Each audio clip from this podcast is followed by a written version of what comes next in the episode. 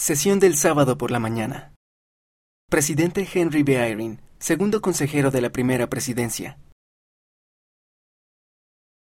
Me encanta ver el templo.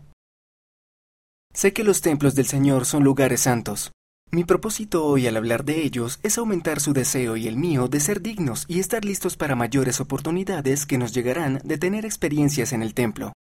Si ustedes o yo fuéramos al templo sin ser lo suficientemente puros, no podríamos entender por el poder del Espíritu Santo la enseñanza espiritual sobre el Salvador que podemos recibir allí. Cuando somos dignos de recibir esa enseñanza, la esperanza, el gozo y el optimismo pueden crecer a lo largo de nuestra vida por medio de nuestra experiencia en el templo. Esa esperanza, gozo y optimismo están disponibles solo al aceptar las ordenanzas que se realizan en los santos templos. Es en el templo donde podemos recibir la seguridad de las conexiones familiares amorosas que continuarán después de la muerte y que durarán por la eternidad.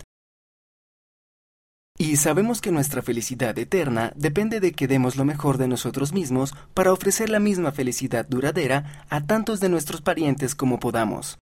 Siento el mismo anhelo de tener éxito al invitar a los miembros vivos de la familia a desear ser dignos de recibir y honrar las ordenanzas selladoras del templo, algo que forma parte del recogimiento prometido de Israel en los últimos días a ambos lados del velo.